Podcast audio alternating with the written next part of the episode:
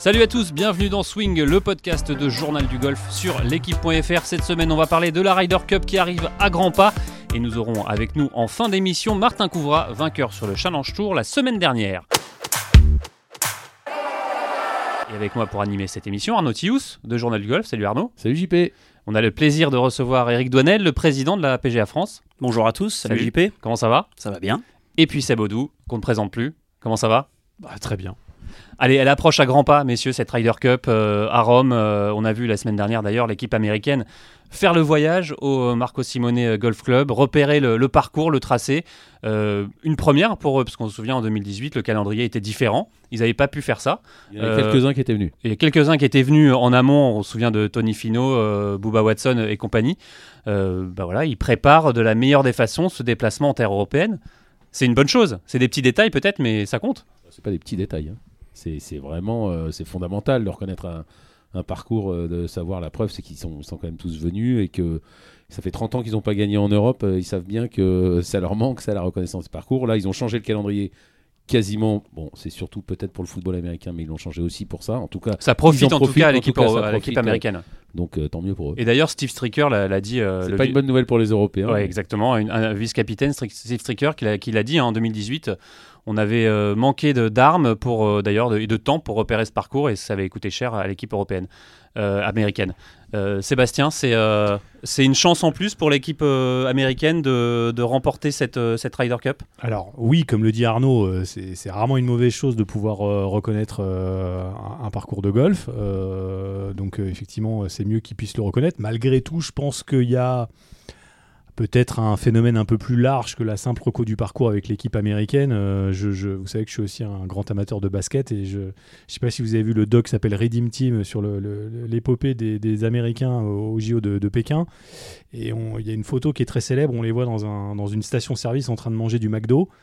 Euh, ce qui montre à quel point bon, ils n'étaient pas trop, trop intégrés non plus euh, dans, dans, dans, dans la culture locale à l'occasion de ces Jeux Olympiques. Je crois qu'il y a aussi un petit peu de, de, de ça malgré tout. Team building. Euh, oui, de, de- team building, de côté euh, rejoindre un environnement très différent, sachant que la plupart des Américains, excepté Brooks Kopka, qui lui a fait un choix très bizarre qu'on ne reverra plus jamais, de, débuter sa carrière sur le Challenge Tour et, en- et essentiellement en Europe. Euh, ils ont moins besoin de sortir de chez eux, à part l'occasion de l'Open britannique, de, de- de venir euh, euh, jouer dans ces contrées européennes, là où tous les Européens connaissent parfaitement le- le- le- les États-Unis Ouais, parce que finalement, ils, viennent uniquement, souvent juste avant le British Open, pour s'habituer à un parcours, au parcours Links. On les voit souvent euh, au Scottish, euh, mais faire le déplacement, euh, on va dire un petit peu plus loin, pousser en France et même en Espagne ou encore en Italie, c'est quand même assez rare. Oui, et puis par équipe, comme le dit Arnaud, c'est une démarche qui est très différente, qui est là aussi une, une grosse différence avec l'équipe européenne, euh, et c'est forcément plus flagrant en, en- en déplacement. Il y a besoin effectivement d'encore plus de cohésion dans l'équipe. Euh, on sait qu'aux États-Unis, on a souvent vu d'ailleurs les Européens se plaindre de ça lorsqu'ils tentaient de jouer le, PGA Tour. C'est plus individualiste, il y a moins de- de cohésion, on traîne moins avec les autres joueurs. Tout ça a un impact quand on doit mener un peu une campagne à l'extérieur. Euh, un peu comme Par équipe, on fait ouais. une Coupe du Monde euh, en, en foot ou en rugby, euh, c'est c'est- c'est plus compliqué. Et effectivement, je crois que à la fois dans l'état d'esprit et sur l'habitude des États-Unis, c'est plus facile euh, à l'inverse pour les Européens d'aller euh, d'aller euh, en terre Eric. Bah, moi, je, je trouve ça justement un peu paradoxal parce que eux, les Américains, ils se connaissent régulièrement, ils jouent sur le circuit, le PGA Tour, donc euh, ils se côtoient régulièrement. Alors que les Européens, on en a quand même pas. On a dont ceux qui sont sur la Ryder Cup qui jouent justement aux États-Unis. Et je ne sais pas si Luc Donald va avoir envie de les regrouper justement sur le Marco Simone Golf Club et à quel moment. Parce que l'esprit d'équipe, l'Europe, elle en a besoin ils également. ils l'ont fait lundi. hein. Lundi, euh, bah, hier, euh, ils l'ont fait. Ils sont, ils sont réunis, toute l'équipe d'ailleurs. ce lundi. Ce lundi, toute l'équipe de l'équipe européenne a repéré le parcours euh, juste que, avant euh, de euh, jouer euh, Straka, il, il connaît pas ses collègues vraiment européens, il les côtoie rarement. Enfin, il connaît évidemment McIlroy, il Ah connaît bah, Hollande sûr très bien, Ils mais se connaissent moins qu'à l'époque où ils C'est étaient ça. tous sur le tour européen. C'est ça.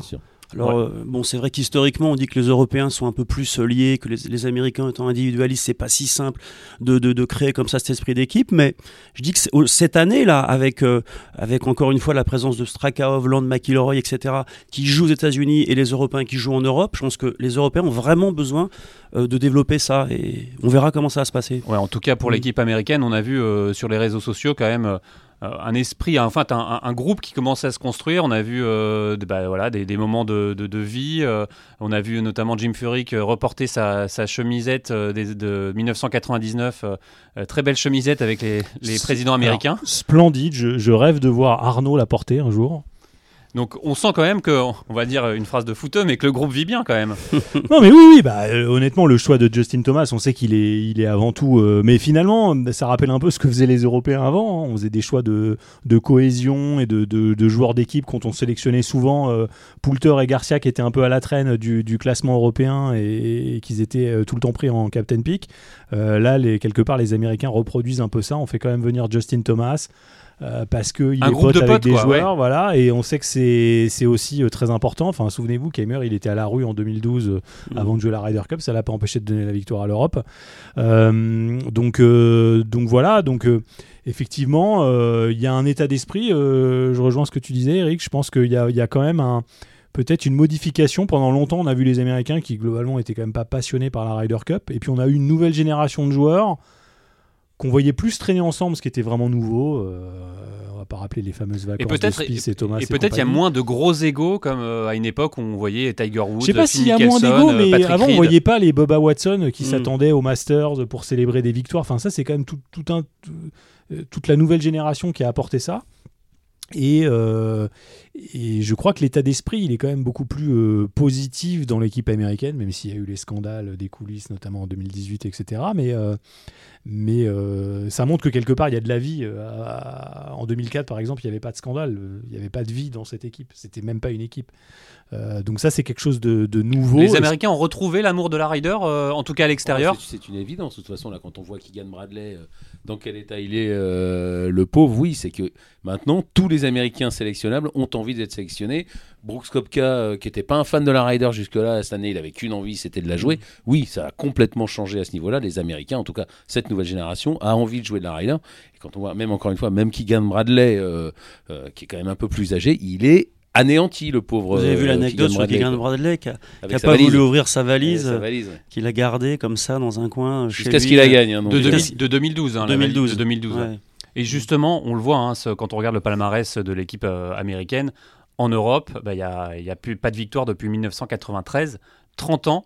Pourvu euh, qu'on en reprenne encore pour 30 ans, hein Seb 30, ans, hein, Seb 30 ans sans victoire, c'était ça, c'était ce, désamour, on va dire, de, de la Ryder loin de ses bases, pas l'obligation de gagner. On, sentait quand même aux États-Unis l'obligation devant son public de faire quelque chose, de, de, gagner, de Et moins en Europe. Et moins en Europe. Oui, alors il y a ça, mais il y a aussi, euh, c'est, c'est, la, je vais vous faire la, la, la, poule et l'œuf, c'est-à-dire que est-ce que c'est les Américains qui sont mauvais en déplacement ou les Européens qui ont été extrêmement bons, eux, euh, en déplacement aux États-Unis, mais aussi en jouant sur des parcours tous les parcours de la Ryder Cup, si on enlève peut-être Whistling Straits pour le coup, qui est peut-être le plus différent, euh, et peut-être éventuellement KO Island, mais bon, KO Island finalement ça reste un pit day très classique avec des angles bizarres euh, au départ euh, qui sont pas sans rappeler Sogras par exemple. Mais sinon, Valhalla, Hazeltine, tous ces grands parcours Oak Hill, tous ces grands parcours américains, Oakland Hills, c'est des parcours américains très classiques que les joueurs connaissent par cœur qu'ils rencontrent à longueur d'année sur le PGA Tour, en tout cas des, parcours dans le même style. Rien ne peut les surprendre. Pour les, pour les Américains. Oui, rien ne peut les surprendre. Et d'ailleurs, ça ne surprend pas non plus les Européens, parce que la plupart jouent le PGA Tour et donc jouent aussi à longueur d'année ces, parcours-là. Il y a beaucoup plus de, de surprises, de, de, parcours différents en Europe.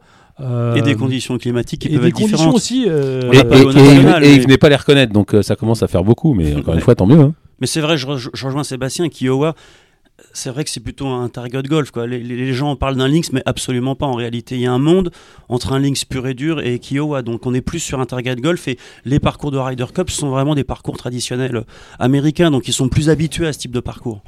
Oui, et surtout euh, cette année, on l'a dit, 30 ans sans victoire à l'extérieur.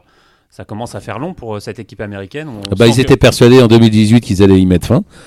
D'aucuns, pas très loin d'ailleurs, étaient aussi persuadés qu'ils allaient y mettre fin. Malheureusement, malheureusement Benjamin n'a pas pu être là, mais lui aussi était persuadé qu'on allait prendre une, on, pardon, que les Européens allaient prendre une sacrée raclée. Euh, voilà, non, mais encore une fois, les, les, les, Américains se préparaient mal. Il faut, faut en parler au passé.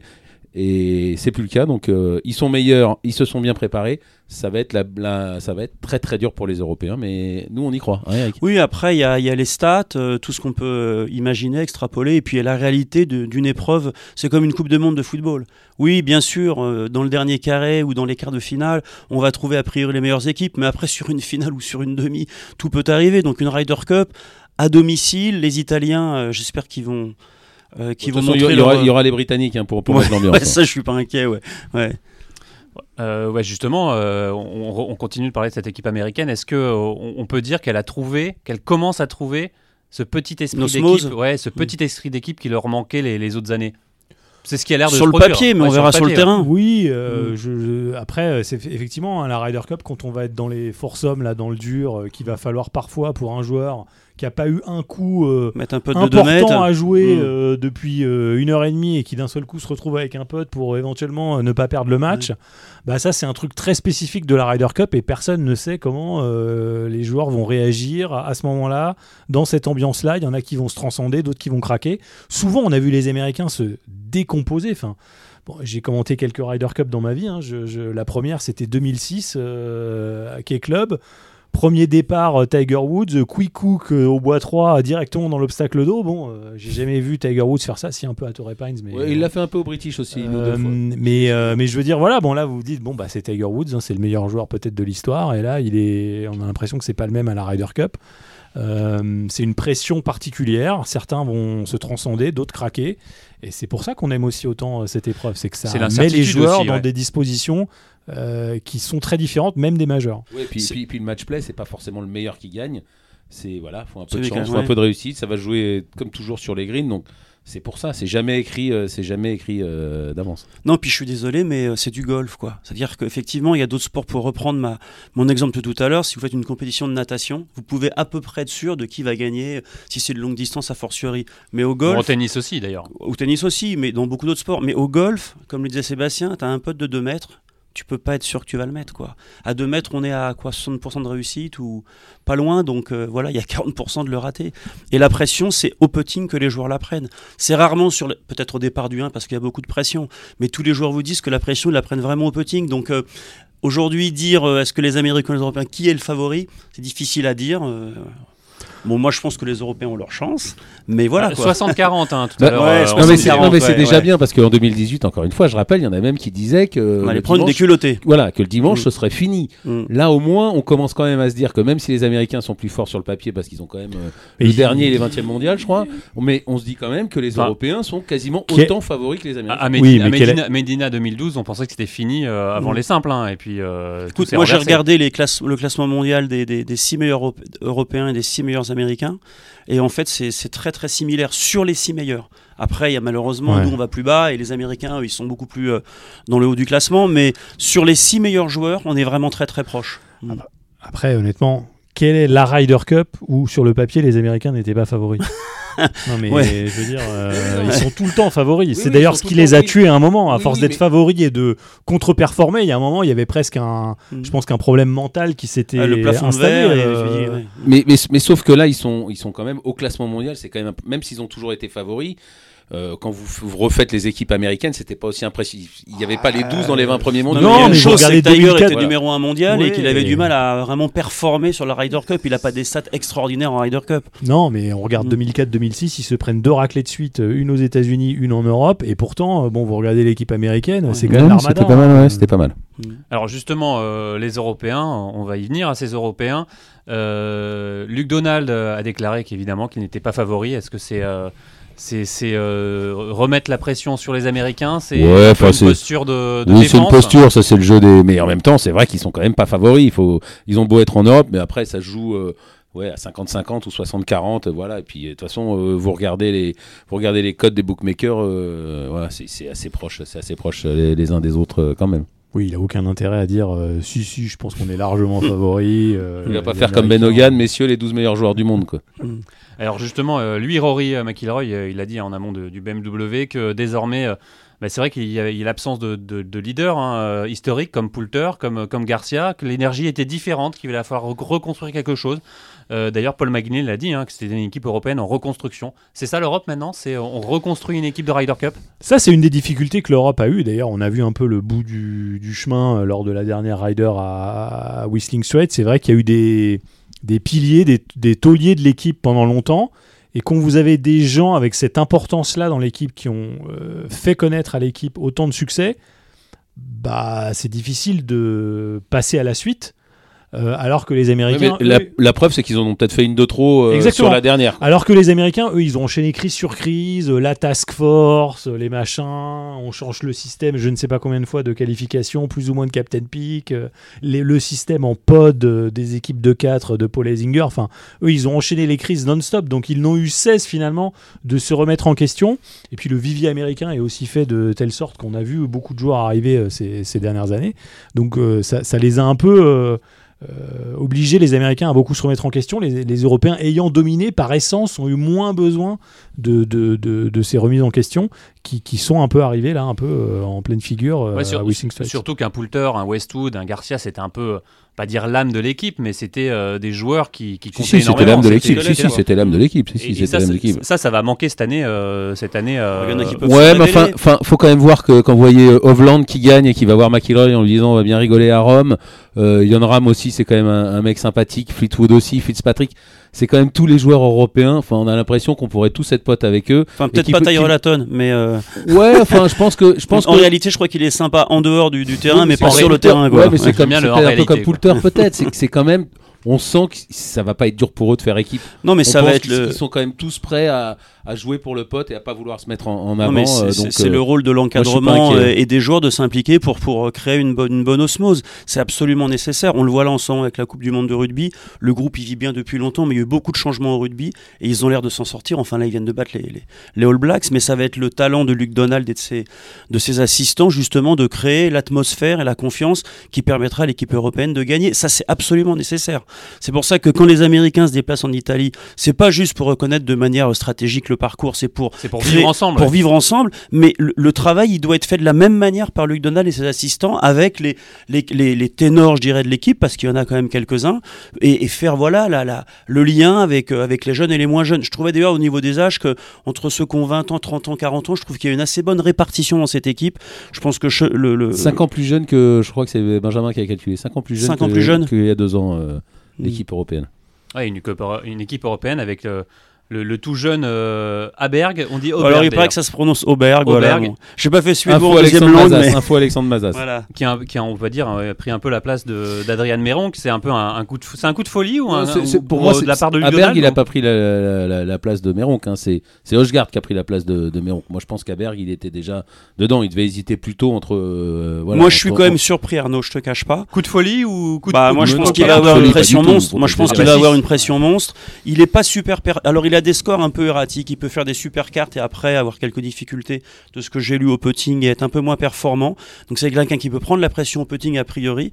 C'est pas une super bonne nouvelle. Moi je suis un peu dubitatif. Bon maintenant c'est fait. J'aurais préféré un Méronc, notamment parce qu'il a gagné d'ailleurs l'Open d'Italie. Euh, Exactement cette année. Euh, d'ailleurs comme Oshgard, qui a gagné en 2021 euh, sur le Marco Simone Golf Club. Donc à la limite ça justifie plus. Mais Auberg, moi je suis très très surpris. J'aurais préféré Méronc. C'est peut-être pour moi la petite faiblesse de la même manière, contrairement à ce qui se dit, que que, que Justin Thomas, non, non, que ah, Justin, Thomas a été choisi et les gens disent c'est super, l'osmose avec les autres et tout. Moi, je pense qu'il aura beaucoup de pression de Justin Thomas.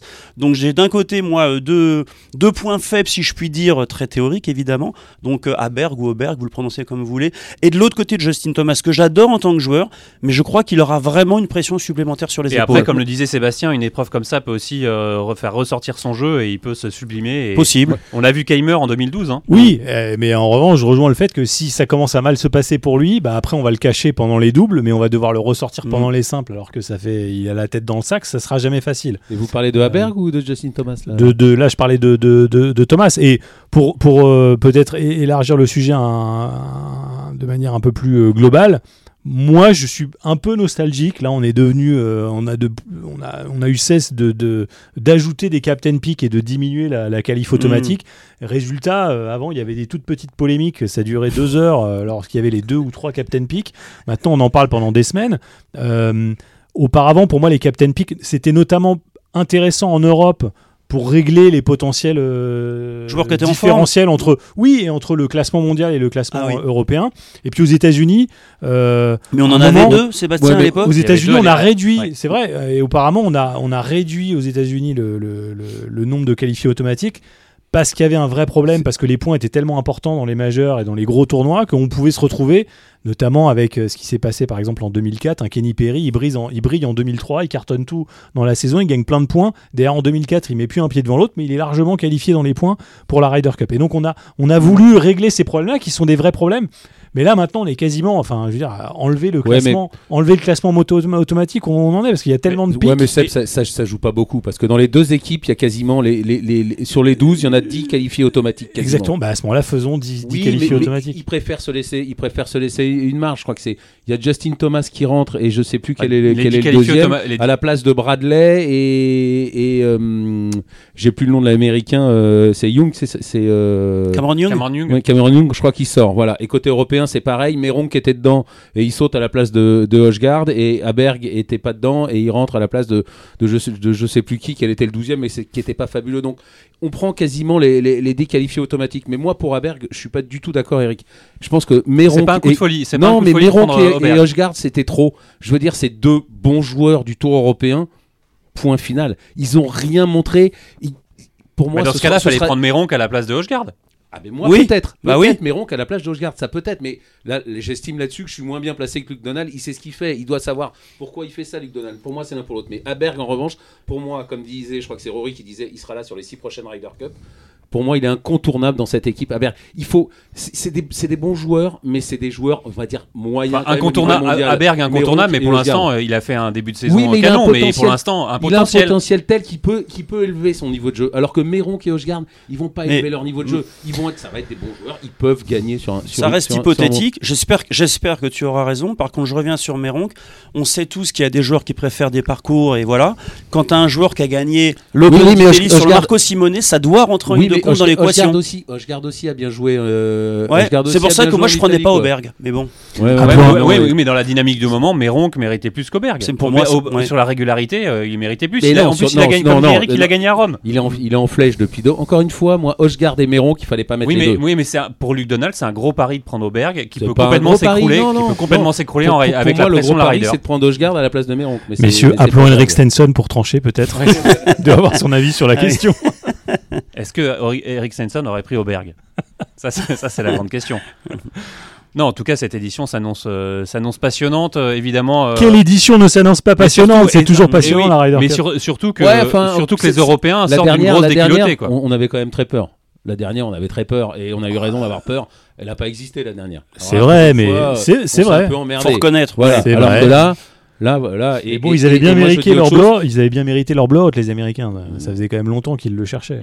Non, non, mais et, et je- je- je- moi je pense que celle-là va être passionnante. Je pense, j'espère en tout cas, et je pense que les Européens vont gagner. Et Mais je au moins qu'il y ait un- au moins et- qu'il match. vive- quoi. Et, et vivement celle de dans deux ans, parce que je pense que à nouveau, les Européens ont, ont- ont une équipe qui peut aller gagner aux États-Unis en tout cas. Je sais pas quel sera le résultat de celle-là. Alors qu'il y a deux ans, on savait que bon, j'ai beau être un incurable optimiste, adorer les Européens et pas trop aimer les Américains en Ryder Cup. Il y a deux ans, on savait que c'était joué, quasiment avant de la- avant de la faire. Et là, à nouveau, il y a une génération de golfeurs européens qui peuvent battre les Américains en Ryder Cup. Et bon, après, encore une fois, ça se jouera euh, sur, le, sur le fairway et surtout sur les Je greens. pense que ça va Du coup, assez 50-50, serré. 60-40, euh, Ah, moi, je- 70 moi, je pense ça va jouer Il est fin. Arnaud parce que quand même les Européens dominent la Ryder Cup depuis que c'est l'Europe en, en Ryder Cup. Mais là, si on l'écoute, euh, c'est oh attends, les Européens quand ils font l'exploit de gagner la Bah Ryder oui, non mais, Cup, non, mais, c'est non, mais c'est époustouflant. quand même vrai à chaque fois. Mais, Oui, mais le mastodonte, c'est l'équipe européenne Non, en Ryder Cup, si on dit la vérité. Bah, quand, tu- quand on regarde le palmarès des, des, des 10 ou même 15 dernières Ryder Cup, euh, l'Europe les mène largement. hein. Ouais, mais c'est quand même à chaque fois, on sait quand même que ce, ce sont des, ce sont des, petits, des, des petits miracles à chaque fois. Ça se joue à pas grand chose. Et les Américains, ils en ont quand même ras le bol de, de perdre. Donc euh, voilà. c'est pour Moi, ça que les Je pense Américains. pas qu'il y aura le même score. J'aimerais bien qu'il y ait le même score que- qu'en 2018. hein. Moi, ça me va tout à fait. hein. Moi, une raclée européenne ne me déçoit jamais. Mais ça m'étonnerait pour moi, ça va jouer vraiment dans les derniers simples dimanches. hein. Ouais, vous n'êtes pas à l'abri d'un petit comeback comme en Walker Cup. hein. Ouais, ouais, bah, non, non, mais ça, de toute façon, encore une fois, euh, c'est ça qui y a de bien aussi, c'est que tout joue sur les simples. Enfin, normalement. Ah, tout joue. euh, Ouais, mais comme le disait tout à l'heure, tout à l'heure Sébastien, c'est que si dans les doubles des choses se passent, ça te met en confiance pour les simples. Et inversement, si on t'écarte dans les doubles et que tu te retrouves proché sur le simple, ça a été le cas de, de nombreux joueurs. Je pense notamment à Jean Van de Velde. On se souvient comment ça s'est passé. Horrible. Derrière, c'est catastrophique. Donc en fait, oui, tout joue sur les simples, mais pas tu as préparé les hein. simples sur les doubles Il y avait. Andrew Coltart, je crois, et Sandelin. Ouais, Ils il y étaient trois, il y a oui, les trois euh, rookies qui n'ont pas joué. et, euh, ouais. Ok, Problème de, là, c'est un problème de management, là, pour le coup. Ouais, Ah, problème là, de management, mais encore une fois, moi, je- si vous lisez les, les deux bouquins de Mark James, il l'explique très bien. Il menait, il, il menait à l'issue des, à l'issue des doubles, quoi. Donc, euh, ouais, bah, il a peut-être un peu sacrifié ces joueurs-là, mais ça a failli marcher si le public américain ne s'était pas comporté comme des sagouins. Oh Mais non, non, mais- non, c'est mais- pas le public Ah, américain il a qui juste un match le à faire, il de- tombe contre Davis Love, je crois qu'il prend 6 Ouais. et 5. Ouais, ouais, ouais, mais c'est, pas de chance, c'est pas de chance pour Jean. Mais encore une fois, le pari de Mark James a failli, a failli marcher. Donc, euh, Ouais, mais surtout, voilà. dans, dans cette compétition, il faut impliquer tout le monde. Tu prépares Tous les pas joueurs l'équipe là. tout le Ouais. monde, dans Mm. une compétition, faut gagner. Et Mark James, il était persuadé d'avoir fait les Et il a pas gagné. les sélections résultat, pour ça n'a pas marché. Il a pas gagné, Ça n'a pas, pas été le seul euh, sélectionneur européen à ne pas gagner aux États-Unis. Arnaud- surtout à l'époque. Arnaud, je pense qu'on a, si je puis dire tous les deux un peu raison, c'est-à-dire que oui, ça se joue dans les simples et ça se terminera sur les simples, mais les doubles vont préparer les simples. Ouais, et sûr. donc on doit déjà avoir cet esprit d'équipe pendant les doubles et les faire jouer. Mais- et surtout, on l'a on l'a vu, je reprends cette édition de Medina parce qu'on avait la chance d'y être. Euh, le point que ramène Yann Poulter euh, le samedi soir fait totalement re- rebasculer la- les choses. fait basculer et le coaching bizarroïde. Alors maintenant, il y a tout un tas de théories du complot suite aux dernières révélations sur euh, Mickelson, euh, voilà. Mais le Mmh. l'équipe vedette invincible des Américains qu'on laisse au repos sur le- les, les derniers doubles le samedi après-midi, Mickelson Bradley, ce qui était inconcevable euh, et qui là aussi va, va quand même pénaliser beaucoup les Américains et tuer le momentum de Bradley et Mickelson qui était vraiment bah, Enfin, franchement, côté américain, euh, de ces 20 dernières années, on n'a pas Ouais, vu mais beaucoup. C'est toujours pareil, on en parle, euh, on en parle dix ans après et on non, en- on en a beaucoup on en parlé. J'en avais parlé Oui, même à l'antenne à l'époque. le, lendemain, mais, mais, mais le, le Non, soir même. Non, mais jour, je- ouais. Et après, c'est toujours pareil. Le capitaine, il se dit bon, mais moi, ils sont là. De toute façon, euh, ils sont tellement chauds qu'il faut que je les laisse un peu se reposer. Et de toute façon, on va gagner. J'ai pas besoin d'eux. J'ai pas besoin d'eux cet après-midi. Ah bah, plus personne n'y croyait. Ah bah plus non, personne n'y croyait non, le samedi bah après-midi quand même. Non, non, non, parce qu'au départ des doubles du samedi après-midi, on est, il y a pas encore, euh, c'est pas encore. euh, Oui, le- il le en reste des points encore. Ouais, il y a encore Mm. beaucoup de points à jouer. Mm. Euh, et honnêtement, euh, tout, le monde a été, tout le monde a été extrêmement surpris de, de ce choix. Ouais, ouais, mais, Attends, mais, euh, mais faire jouer, faire jouer des gens, euh, voilà, les cinq matchs, c'est toujours compliqué. Donc, on peut Mm. jamais en vouloir à un capitaine de dire bon bah cela, c'est bon, ça va, ils ont déjà donné, euh, je t'ai mis au repos. Mais c'est sûr qu'après vous te dites, euh, bah, lui, il a dû se le dire aussi. hein. Même si aux journalistes il dit le contraire, c'est sûr que lui aussi il a dû euh, se, se mordre les doigts. Ah, Et justement, avoir euh, Davis Love, il est encore hein, dans le- en tant que vice-capitaine euh, dans l'équipe américaine. Ça, ça doit servir d'avoir un joueur comme ça avec euh, tant d'expérience, euh, tant de, tant de, de background euh, pour, pour insuffler cet esprit justement et, et faire Euh. et, et peut-être aussi euh, prévenir de ce genre de déroute quoi. Alors euh, oui, en même temps, je me souviens de, de Paul Esinger lorsqu'il avait sélectionné pas mal de rookies euh, en 2008 et que les Américains avaient gagné euh, brillamment d'ailleurs euh, À Valhalla. à Valhalla. Merci Faldo. Euh, il avait dit, on lui avait dit, alors euh, l'expérience, ça vous gêne pas d'avoir moins d'expérience que par le passé? Il dit, bah euh, l'expérience ces dernières années, c'est plutôt l'expérience de la défaite, donc euh, je, je, je vais m'en passer. Et et il y a un peu de ça quand même. Donc oui, oui, oui, ça sert. Euh, Il y a plein de, il y a toujours plein de vice-capitaines euh, qui chacun apporte euh, apporte son expérience. Maintenant, euh, pour moi, euh, Medina, il faut avant tout faire, euh, vous savez, sortir le truc de Men in Black là et tout oublier euh, et ne plus y penser parce que je pense que vous pouvez retourner euh, et faire toute la psychothérapie que vous voulez autour de ce qui s'est passé, euh, vous en ressortirez pas quelque chose de très positif. hein. Surtout comme, ne pas oublier. comme 99 pour les Français, pour les Européens. pour les Français, effectivement, mais pour les Européens, oui, bah oui. Ouais, mais sauf que euh, la différence, c'est que c'est encore une fois, c'était à l'extérieur pour les euros. C'était quand même un peu moins douloureux. Allez messieurs, on pourrait en parler des heures hein, de cette euh, Ryder Cup. euh, et je vous propose justement un petit quiz Ryder Cup. Euh, Vous avez je- tout de suite pris votre je- R7. je dois partir, je dois partir. Mais je dois heureusement, on a. Sébastien avec nous. Ouais, je, je dois partir. Alors, euh, petit Voilà. quiz, on va parler des, des, euh, des choix du capitaine, justement. Oh là là là là. Alors, quel joueur euh, est le seul joueur américain de l'histoire à avoir joué trois Ryder Cup en tant que choix du capitaine? Ça, vous êtes sûr de votre info? Oui, sûr. Alors, un joueur qui a été. Alors, je vous aide un petit peu. Il est dans le, dans le, le staff de l'équipe américaine cette année. Euh, Zach Johnson. Non, Non, il a joué non, 4. non. Il a joué 4. Non, eh ben c'est Stuart Sink. Ah ouais, ouais, ouais, c'est tout à fait. Ouais, Stuart Sink, ouais. Et côté européen, c'est Yann Poulter qui a été le, le choix Mhm. du capitaine euh, le, plus, le, le plus grand nombre de fois. Alors, c'est combien? 4 fois 4. Un peu plus 5 5 Sachant qu'en 2006, il est pas là, on s'en souvient, il est pas là, Poulter, et il gagne juste après la sélection quand même en- à Madrid, je crois. Euh, histoire de dire, bon, pour une fois, vous m'avez pas pris, mais. euh, 5 fois, c'est énorme. Ça fois, montre, ça énorme montre le déjà. poids de- d'un joueur comme ça. Est-ce que s'il n'avait pas été sur le livre, est-ce qu'il aurait été pris euh, en tant que Non, non, là, non. vice-capitaine Non, c'est non, sûr, non, mais- là encore une fois déjà. oui, mais il est trop loin. Là, déjà il y a deux passé. ans, déjà il y a deux Euh, ans, euh, ils étaient encore une fois, ils ont rajeuni 5 ans. Il y a deux ans, si on prend une énorme raclée, c'est parce que il y avait peut-être pas le choix, il fallait peut-être les sélectionner, mais on, on savait qu'ils étaient plus au niveau On a quand eu même. des hein. cadres qui étaient défaillants et, et par euh, capillarité, niveau. ça déteint un peu aussi sur les plus jeunes. C'est le problème des, des joueurs sur qui on attend beaucoup et qui ont de l'expérience. C'est que le jour où ils basculent, euh, Bah, c'est l'âme de, de- de l'équipe un peu. C'est le Ouais. voilà, c'est le, c'est- le- c'est- le- Enfin, c'est leur- leurs plus belles années étaient passées, on le savait. hein.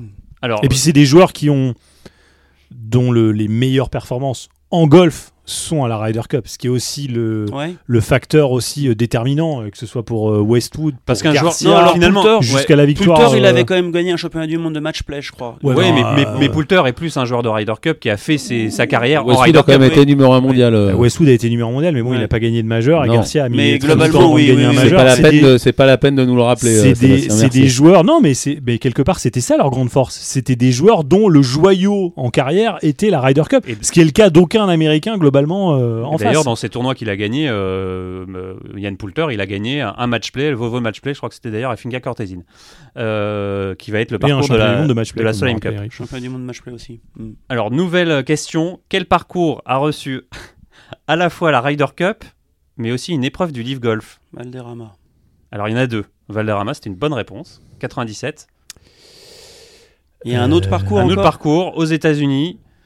On Parcours se doute que c'est aux euh, États-Unis. Hein. assez connu, euh, qui a reçu une épreuve du Leaf Golf Le. Greenbrier, non? Exactement. Ouais. Oui, c'était vieux, non? Ouais, c'était vieux. Dans les années 70, non? Ouais, exactement. Euh, combien de On trous en reparle un du bunker du Greenbrier ou ça va? Combien de on peut hein, qu'on peut visiter d'ailleurs.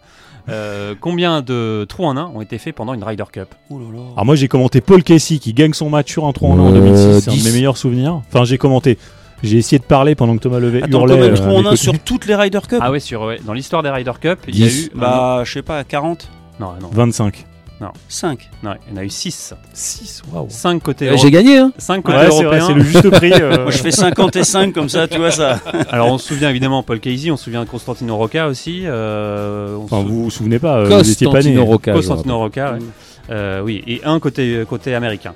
Euh, allez, autre question. Quel américain a remporté tous ses matchs en 2018 en tant que rookie Il est dans l'équipe Sané. Euh, Choix du capitaine. ah, je- Rocca Non. Ah oui, choix du est pas, ouais. capitaine. Et c'est- ça fait polémique d'ailleurs. Bah, Thomas. Justin Thomas, exactement. Ah oui, il avait gagné tous ses matchs en 2018. Exactement, ouais.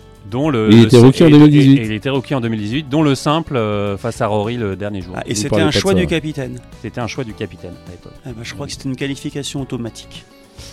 Euh, nouvelle question, dernière question, et côté Europe, donc euh, qui, On a va couper ça parce qu'on n'a pas été terrible. quand même. qui, a, qui a quatre victoires en tant que rookie euh, en Europe? Il y en a deux. 4 victoires en, en match Ryder- de Ryder en Cup. match de Ryder Cup. Ah, depuis, le- depuis En tant que rookie, leur, leur première année de Ryder. Sergio Il y a deux, joueurs- deux joueurs qui gagnent 4 Euh, matchs. Garcia. Fleetwood Fleetwood, c'était une bonne réponse. Quelle édition Bah, 2018. Exactement. Et l'autre, Bah, c'est pas il est belge Ah, belge, Col Colsart Non. Peters. Peters en 2016. Hmm. Voilà, autre chose à dire sur euh, la Ryder, messieurs. Bravo pour ce quiz, hein, vous avez été... euh, Dur Moyen. hein. J'espère que, moyen. j'espère que vous avez appris des choses en tout cas. Ah bah, toujours. Pas toujours, Jean-Philippe. Allez, vous êtes toujours à l'écoute euh, de Swing, le podcast de Journal du Golf sur l'équipe.fr euh, et euh, on va vous donner quelques infos euh, avant de, de continuer notre, notre podcast, justement, notamment sur l'Open de France avec deux grands noms qui vont jouer l'Open de France, à savoir Tom Kim et Billy Rochelle. C'est une bonne nouvelle, messieurs, pour notre Open national. Bah, c'est une ces très bonne nouvelle, c'est assez impressionnant, mais enfin impressionnant, faut peut-être pas exagérer, mais c'est surprenant, on va dire en tout cas. On sait pas, ils sortent d'où ces, deux-là, de- de- du chapeau. Enfin, c'est quand même assez. euh, Bon, Horschel aime bien jouer en Europe, hein, il l'a montré. Oui, il euh, était au BMW, euh, exactement, et euh, moi je suis très heureux de voir un Billy Horschel. Je trouve Ah que c'est non, un mais c'est- ah oui, vraiment euh, Mais charismatique. C'est top, mais euh, pourquoi deux? Pourquoi ces deux-là? Tout à ah bah, coup, là, annoncé c'est- 15 c'est- jours avant. euh, je, je dis pas qu'il y a une logique là-dedans, hein, mais il faut se... réjouissons-nous. Ouais, oui, c'est- ça, c'est sûr. Ouais, justement, euh, c'est aussi peut-être dû au nouveau calendrier hein, qui permet euh, à ces joueurs-là, un joueur comme Billy Horschel qui avait gagné la, la FedEx Cup euh, il y a quelques années, de pouvoir être présent en Europe et, et jouer, jouer ces tournois-là. quoi. Oui, alors là, c'est clair que bon, Paris a un petit avantage sur d'autres destinations du, du, du, DP World Tour à cette époque de la saison. Je pense que si les joueurs veulent se, veulent se faire un petit déplacement euh, moitié euh, professionnel, moitié plaisir, euh, c'est mieux de Chéri, venir fais à tes Paris. valises, on va à Paris. Et puis Billy Euh, qui joue le BMW à Wentworth. Voilà, donc euh, bon, euh, ça fait sens. Euh, c'est vrai que la saison est, est pseudo-raccourcie. Enfin, il y a toujours le même nombre de tournois depuis 50 ans. hein. Euh, on décale juste le moment où la saison se finit et où la suivante euh, reprend. Mais, euh, mais bon, c'est. Bah, sur le Legends euh, euh, Open de France Senior, qui joue en alliance, il y a beaucoup d'Américains qui viennent, notamment parce qu'ils viennent en famille euh, pour visiter Paris. Donc euh, peut-être que c'est le Ça cas joue, pour ouais. la, la famille de Billy Horschel et de Tom Kim. En tout cas, c'est une bonne nouvelle, Eric, pour le, pour le golf en France, pour les, spectateurs qui vont venir voir. euh, Billy Horschel, c'est un immense joueur, on, l'a- on l'a vu. Il, a, il, a, il, a, il fait des performances fabuleuses. Il vient, il vient en Europe, comme le disait Sébastien. Moi, je me rappelle de lui au BMW. Championnat du monde de match play, c'est un, c'est un, c'est un compétiteur hors pair. Ça fait quand même maintenant, je dirais, 15-20 ans qu'on le voit euh, performer. Et puis, en plus, c'est un, c'est un joueur 15 ouais, 20 assez ans, vous exagérez, charismatique. vous exagérez un peu quand même, Eric. Ouais, Il a quel âge, Billy Horschel Non, peut-être pas 20 ans, mais bon, ça fait un moment qu'il est là. Mais non, mais en plus, c'est un joueur qui, euh, on, on sent que, euh, enfin, je pense qu'il va être content d'être là. Il va le montrer. Pas comme Et- Bubba Watson en 2011, euh, c'est ça que vous voulez dire Ouais, euh, je, je pense, je visais avait pas particulièrement. Je visais pas particulièrement Bubba Watson, mais je veux dire, euh, Horschel a un excellent état d'esprit à ce, à, à ce niveau-là. Euh, je, je trouve que c'est toujours un joueur euh, qu'on a parfois un peu euh, oublié. De toute Parce façon, que les Américains, qui, les Américains qui viennent en Europe, c'est toujours sympa parce qu'ils viennent pas tous. Quoi. Donc, euh, donc ceux qui viennent, c'est toujours qu'ils ont généralement l'esprit un peu plus ouvert. Que Ouais, les et, Tom Kim aussi, qui, a, qui est agréable à avoir joué, qui est aussi charismatique, souriant. C'est un peu la, la- petite fraîcheur de, de, de ce PGA Tour, euh, Mhm. Tom Kim. Ah bah de toute façon, nous on aimerait tous euh, voir euh, plus les Américains en Europe. Ça voudrait dire qu'on on aura un- ce fameux tour mondial qu'on ne cesse d'espérer, euh, et qui ne viendra sans doute jamais, mais ne désespérons pas. Billy. Horschel est passé pro en 2009. Donc ça fait pas 20 ans. Mais ça C'est- fait quand même longtemps. Presque. Ouais.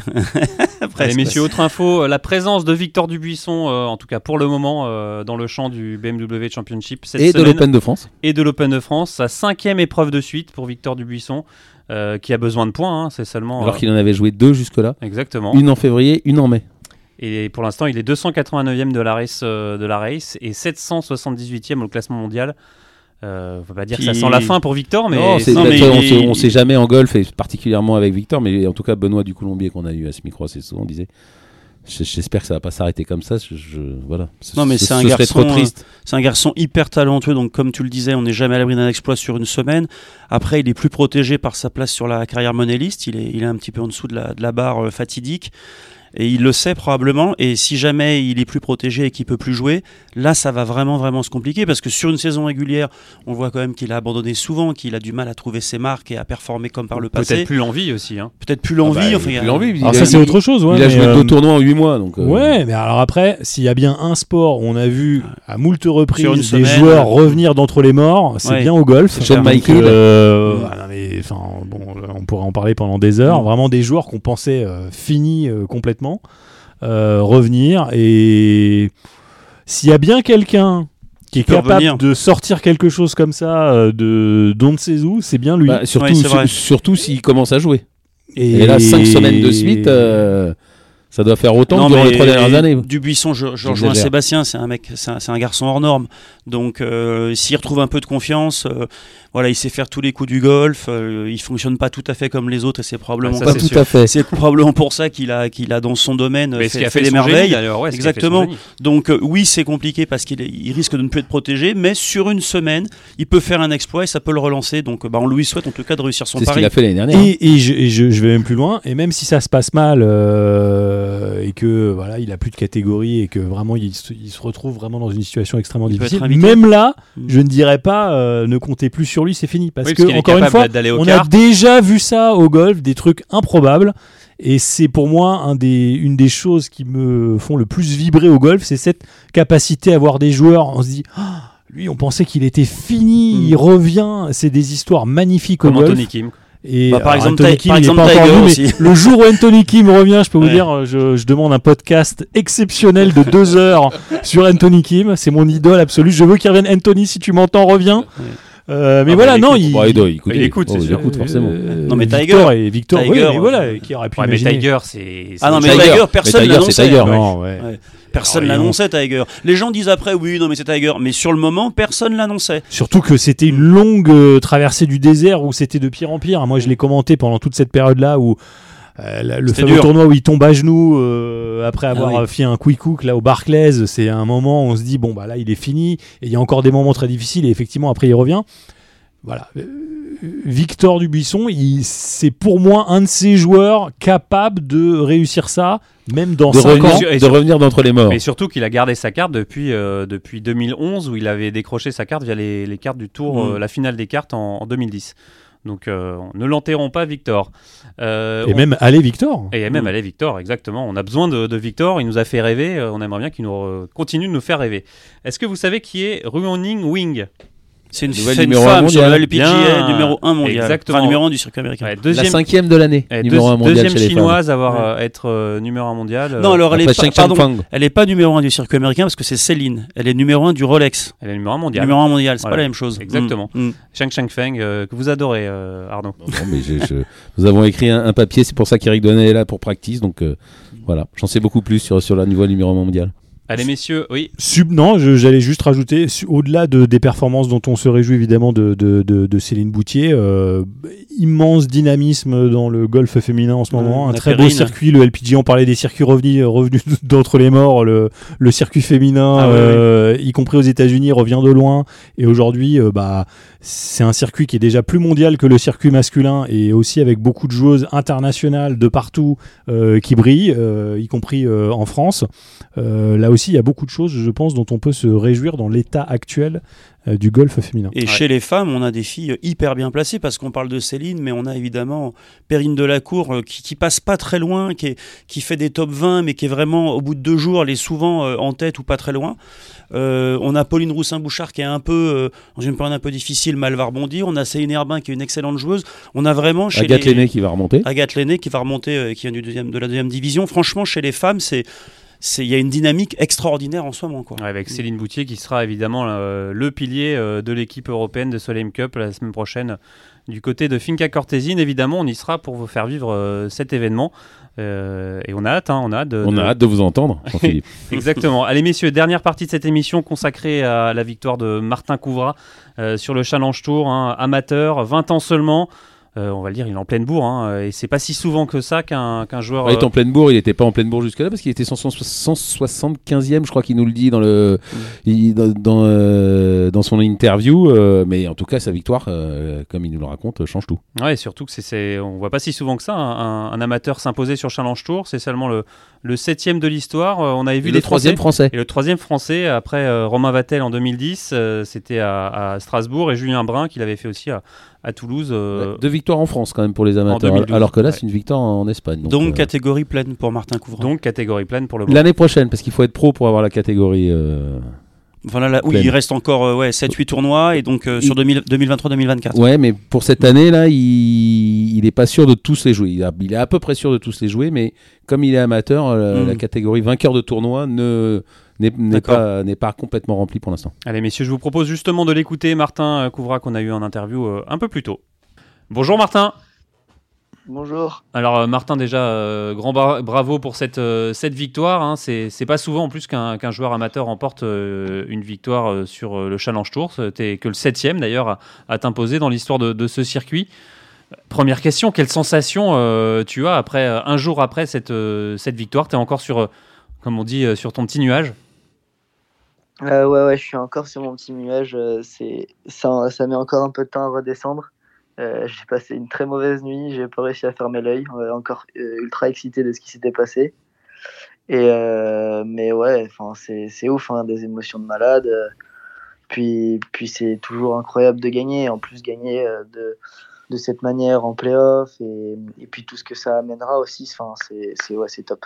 tu, Justement, euh, tu le disais, tu as eu du mal à, à- à dormir. On, on- on fait quoi? On se refait le film, on se refait la journée, on, on a le sourire euh, jusqu'aux ouais. oreilles? C'est Exactement, on se refait le film de la journée peut-être 45 fois sur euh, je, je- je me remémorais tout ce qui s'était passé, tous les choix qu'on a fait, toutes les discussions qu'on a eues sur le parcours, hors golf, enfin vraiment tout ce qui s'est passé, on se refait la journée et, et à la fin euh, on dort 10 minutes et on se rend compte que c'est l'heure du réveil. Parce que Martin, on l'a dit, hein, vous êtes encore, euh, vous êtes encore amateur. euh, vous étiez au-delà de la 170e place, je crois, au classement du, du Challenge Tour. Vous allez passer professionnel quoi qu'il arrive en, en- en fin d'année. Donc vous n'aviez pas de droit de Ouais. jeu sur le Challenge Tour pour l'année prochaine. dont cette victoire change euh, complètement, vous l'avez dit euh, notamment sur le site de la Fédération française de golf, cette victoire change votre, euh, votre carrière.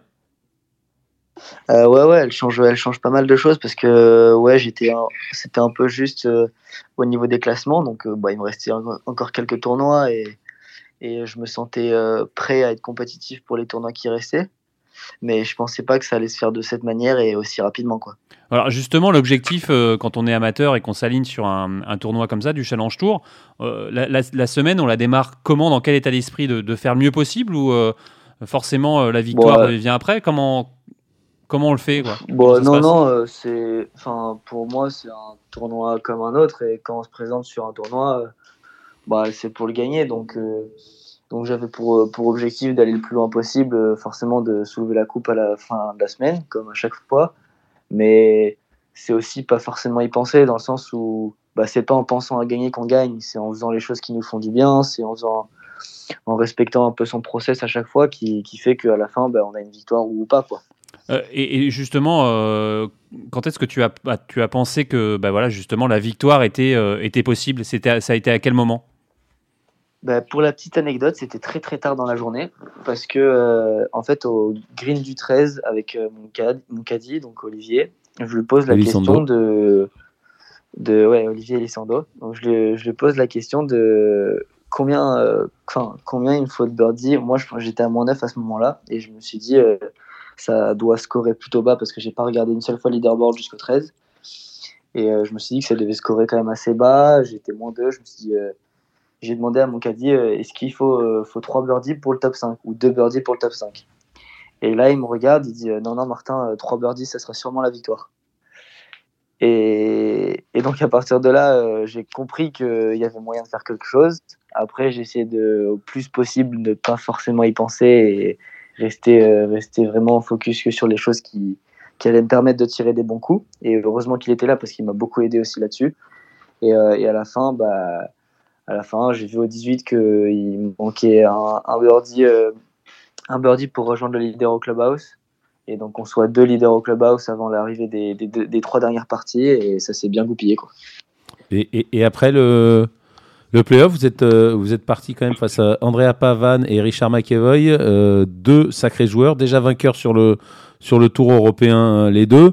Vous, on va dire, le, petit jeune amateur de 20 ans, vous pariez, vous paraissiez pas favori dans, ce, dans cette épreuve que les playoffs qui sont particulières et où il faut avoir de l'expérience ou en tout cas des, nerfs? Ouais, c'est sûr. C'était, c'était.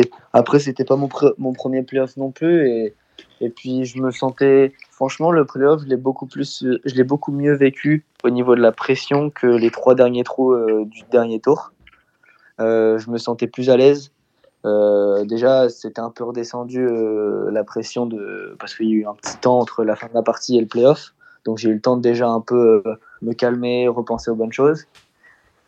Et, et du coup, ouais, franchement, le playoff, je l'ai vraiment bien vécu dans le sens où, où ça s'est fait déjà assez rapidement. Et puis après, euh, j'ai pas eu forcément besoin de faire des choses exceptionnelles pour, euh, pour gagner. Donc euh, c'est souvent plus agréable. Quoi. C'est, c'est plus eux qui, qui ont fait, euh, qui ont pas super bien joué dans ce moment-là que, que moi. Donc, donc c'est cool. Quoi. Alors, tu es le sixième Français à, à s'imposer au, au Challenge d'Espagne. Tu connais les cinq autres qui ont gagné ici? Alors, j'en connais quelques-uns. Je crois qu'il y a, euh, il y a, Ju- euh, il y a Julien Brun, si je dis pas de bêtises. Pas du tout. Antoine. Ah ben voilà, première bêtise. Antoine, Ro- Antoine Rosner, je suis sûr. Ouais, ça c'est bon, c'était en 2019. Julien Brun, il a gagné en tant qu'amateur Oui, sur le. Exactement, sur le mais pas, en- Ah oui, Challenge voilà, d'Espagne. Voilà. Voilà. Ben, An- Antoine Rosner de sûr. Euh, Il y a Adrien Sadier. Ouais, 2016.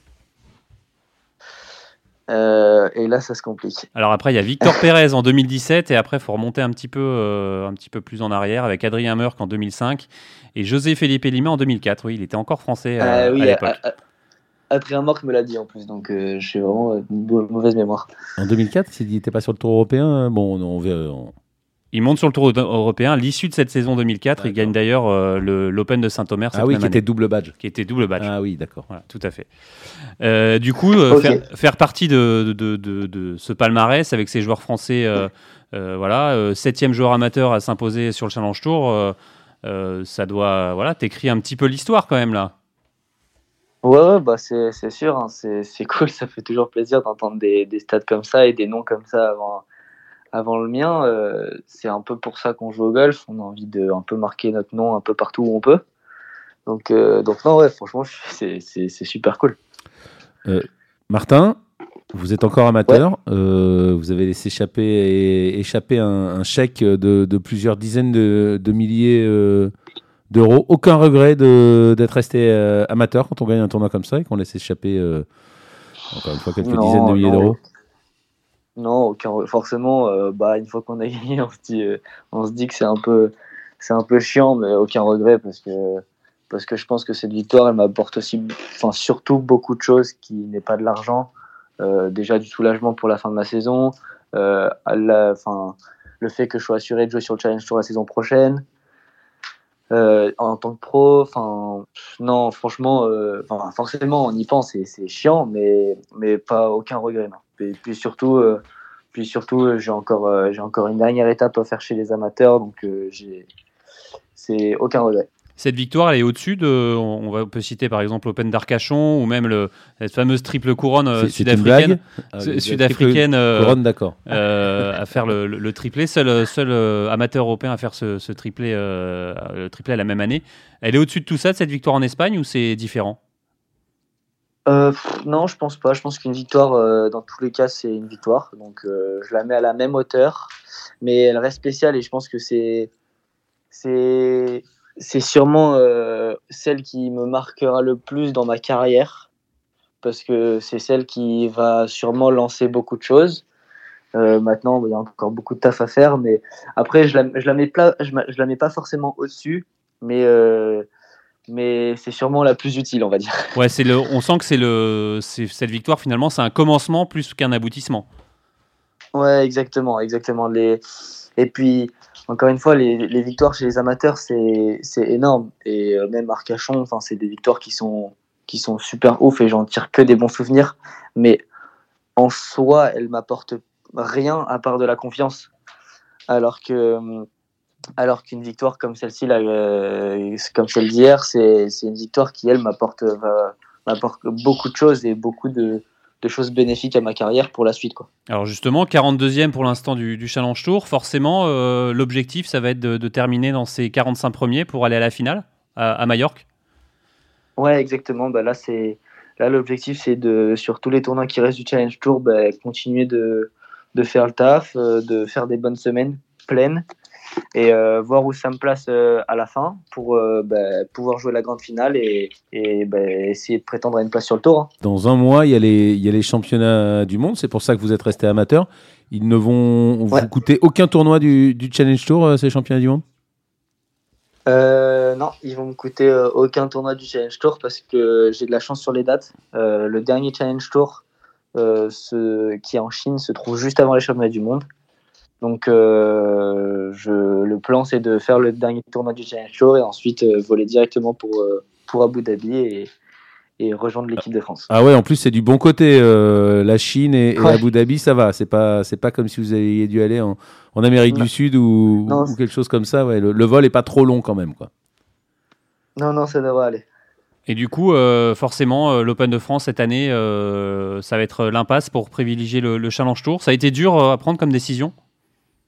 Euh, ouais, ça a été assez dur. Euh, surtout que, encore une fois, l'anecdote, c'est que début de semaine, euh, j'ai un peu tanné mon coach et, et Olivier Moncadi pour leur dire que j'avais vraiment envie de jouer à l'Open de France cette année, que, que voilà, mais, mais au final, au final c'est, c'est complètement logique que j'y aille pas parce que j'ai des points à prendre sur le Challenge Tour et faut que je me concentre, concentre d'abord à avoir une, une catégorie le mieux possible à la fin de, à la fin de cette année-là. Et après, l'Open de France, bah, j'espère en jouer plein d'autres les prochaines années. En tout cas, on, te sent euh, prêt déjà à passer pro. Là, c'est euh, dans, dans quelques, dans quelques mois, euh, mais on sent que, que ça y est, tu, tu as envie d'y aller, tu as envie d'y être déjà dans ce monde professionnel. Ah bah oui, complet. Ça fait, ça fait un an que, que j'attends ce moment-là. J'ai vu tous mes potes d'équipe de France passer pro, que ce soit Tom, Oyan, euh, Julien, euh, avec qui j'ai partagé beaucoup de moments en équipe de France. J'étais un peu le seul, euh, seul euh, enfin, Français qui restait en Europe, euh, qui passait pas pro. Donc j'ai fait beaucoup de tournois seul. Donc, euh, donc là, les rejoindre et, et enfin démarrer entre guillemets dans la cour des grands, ouais, c'est quelque chose que, que j'attends depuis un petit moment. Justement, avec euh, Julien Salle, euh, Oyan Guilhem ou Tom Vaillant, euh, cette année, quand euh, eux sont passés pro, tu es resté en contact avec eux forcément Ils t'ont raconté un peu, ils t'ont fait partager cette, euh, cette expérience du monde pro? Ouais, ouais, c'est tous, tous des très bons amis. Euh, donc je les, ai, je les ai très souvent tous au téléphone. Euh, Tom, on s'entraîne dans le même golf, donc on se voit aussi très souvent. Euh, et puis même sur les challenge tours que j'ai joué, je partage aussi beaucoup les, les hôtels et les maisons avec Tom. Donc, euh, donc ouais, je discute énormément avec eux et, et bah, je, on partage beaucoup de choses ensemble. Martin, pourquoi est-ce que vous n'êtes pas passé euh, professionnel, vous, contrairement aux autres? Parce que la première raison est déjà au niveau des catégories. Parce que moi, contrairement à tous, tous ces joueurs, j'avais aucune catégorie, que ce soit sur Challenge Tour ou sur l'Alps Tour. Parce que j'avais pas fait, euh, j'avais j'avais pas fait de tournoi entre guillemets sur ces, sur ces circuits-là. Et ensuite, j'avais pas forcément envie de faire le même choix qu'Oyan, qui Oyan lui a passé les, enfin, pas passé les cartes, mais euh, j'aurais pu avoir une catégorie sur l'Alps Tour, mais je l'ai pas faite parce que déjà, il y a eu une discussion avec la fédération qui a fait que je suis resté amateur. Euh, je voulais profiter, euh, je voulais profiter encore d'une année pour être sûr de, de tout consolider parce que j'avais rien de prêt, j'avais pas tout ce qui était déjà administériel n'était pas fait, j'avais pas d'agent, j'avais pas tout géré au niveau des sponsors, j'avais pas envie de passer pro sur un coup de tête parce que mes amis étaient pro. Euh, j'avais envie de bien faire les choses, de me sentir prêt déjà à être pro. Et je pense que je pense que j'ai fait le bon choix entre guillemets pour moi parce que là du coup tout se met en place tranquillement. Euh, c'est pas le feu.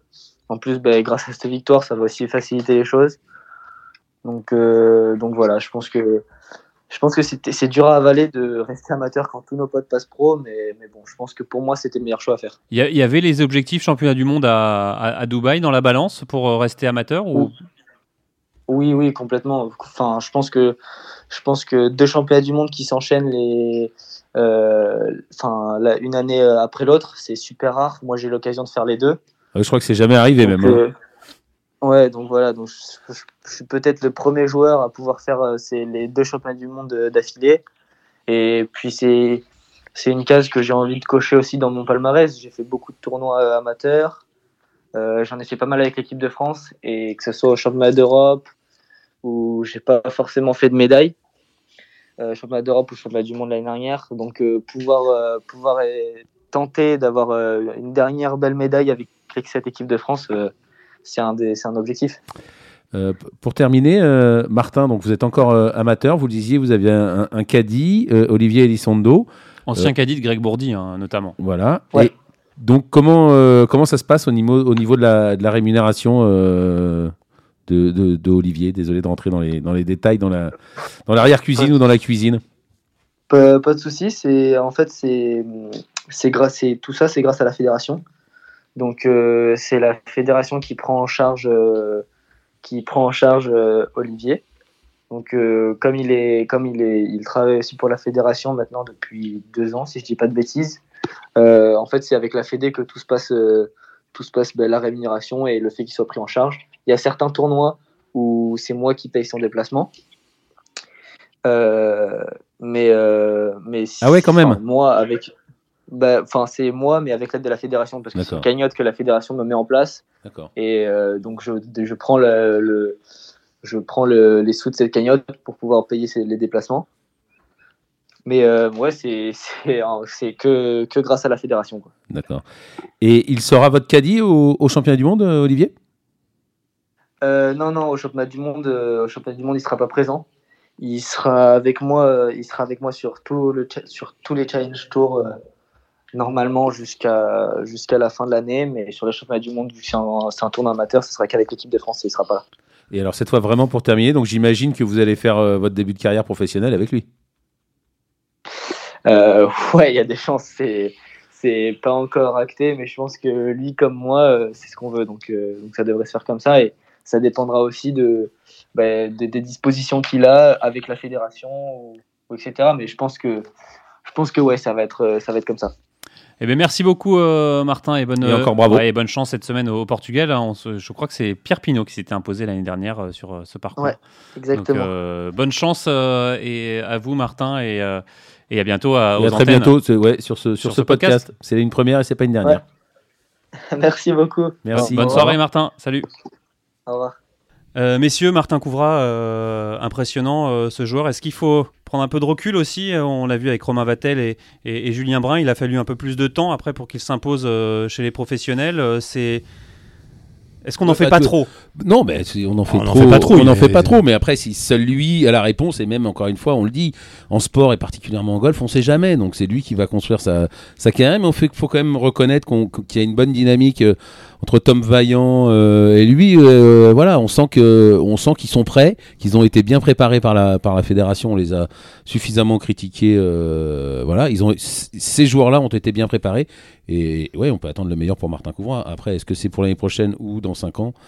Euh, Dieu seul le sait et Martin Courant. Moi je trouve, Eric, un petit avis. Non, mais moi je trouve que les choses se construisent bien en réalité parce que si on fait un, un petit retour en arrière, on a globalement euh, que Jean Van de Velde à la fin des années 80, début des années 90, on a Thomas qui enchaîne, on a après les, les Greg Avray, etc. qui font des passes, l'US Open, machin, et ça, et ça entraîne les Lévy, et je trouve que les Bourdis, et si on regarde bien aujourd'hui, bah, finalement tout le monde a un copain qui joue au même niveau ou justement sur la division du dessus.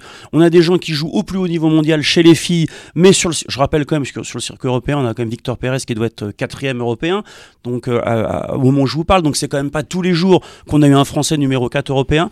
Donc je trouve qu'il y a un phénomène d'entraînement et que finalement aujourd'hui, ben, les gens arrivent plutôt à performer. C'est le cas de Martin, c'était le cas de Pauline Roussin-Bouchard, parce que finalement, ils ont juste au-dessus d'eux des gens qu'ils connaissent et qui performent. Et ce phénomène d'entraînement, je trouve qu'on en récolte les fruits. Donc peut-être on en fait euh, beaucoup sur Martin, on verra. C'est lui qui, comme le disait Arnaud, qui, c'est lui qui a les cartes en main et on verra ce qui se passe. Mais si on regarde l'ensemble l'ensemble de, la pyramide de la performance. Il me semble, on a je crois 43 ou 46 victoires sur le circuit européen chez les hommes. Il y a 30, il y a 30 la, la première c'est 93. La première c'est 93. Roma Masters. Donc en l'occurrence c'est Jean Van de Velde. Mais donc en, 40 ans, on, a 43 euh, ou 46 victoires. Donc j'ai l'impression que ça se construit quand même. Alors évidemment, tout est perfectible. Mais il y a un vrai progrès et, que quelqu'un à 20 ans euh, gagne sur le Challenge Tour, finalement, ça a presque, voilà, ça va donner des idées aux autres et ça deviendra peut-être un truc euh, plus banal bientôt, quoi. et puis euh, un amateur qui gagne chez les pros, c'est toujours un événement un exploit. et c'est toujours significatif. Autant vous prenez les grandes épreuves amateurs, British amateur, US amateur et vous regardez ce qu'ils sont devenus chez les professionnels, c'est pas une garantie de succès du tout. Hein. Vous regardez tous les vainqueurs, regardez ceux qui ont perdu contre Tiger Woods, les US amateurs à l'époque. Hein, mm. Bon, et pourtant ils ont tenu tête à, à Tiger Woods longtemps parce qu'il les a pas gagnés facilement ces US amateurs là. Euh, autant euh, quand on est amateur et qu'on va gagner chez les pros, ça veut dire quelque chose. Ça veut dire quelque chose. C'est jamais facile, même sur le Challenge Tour. Et donc euh, bah. C'est Sean Laurie qui avait gagné l'Irish Open en tant qu'amateur. Tout à fait. il a pas trop mal réussi. gagner un tour, un tour européen ou un tour du PGA Tour comme Phil Mickelson pour. Ouais bah voilà, j'allais y revenir. Vous allez, aller, vous allez, aller, plus haut, c'est sûr quand même. Quoi. Sur le PGA Tour, Scott Verplank, Mickelson, ces 30 dernières années, c'est les deux seuls. Voilà, c'est toujours extrêmement rare et toujours extrêmement significatif. Et donc, bah, Ça veut pas dire que ça va être une superstar, mais en tout cas, euh, débuter comme ça, c'est Ouais. déjà, c'est déjà mieux que de ne pas débuter comme ça. En et tout. D'ailleurs, il le dit dans l'interview, hein, c'est un commencement pour lui finalement. Cette victoire va lui ouvrir beaucoup de portes et en tout cas, on, on l'a dit, on lui souhaite beaucoup de, de bonnes choses. Messieurs, euh, c'est la fin de cette émission. Merci euh, beaucoup de m'avoir accompagné et, et merci à vous de nous avoir écoutés et on se retrouve la semaine prochaine. Salut à tous.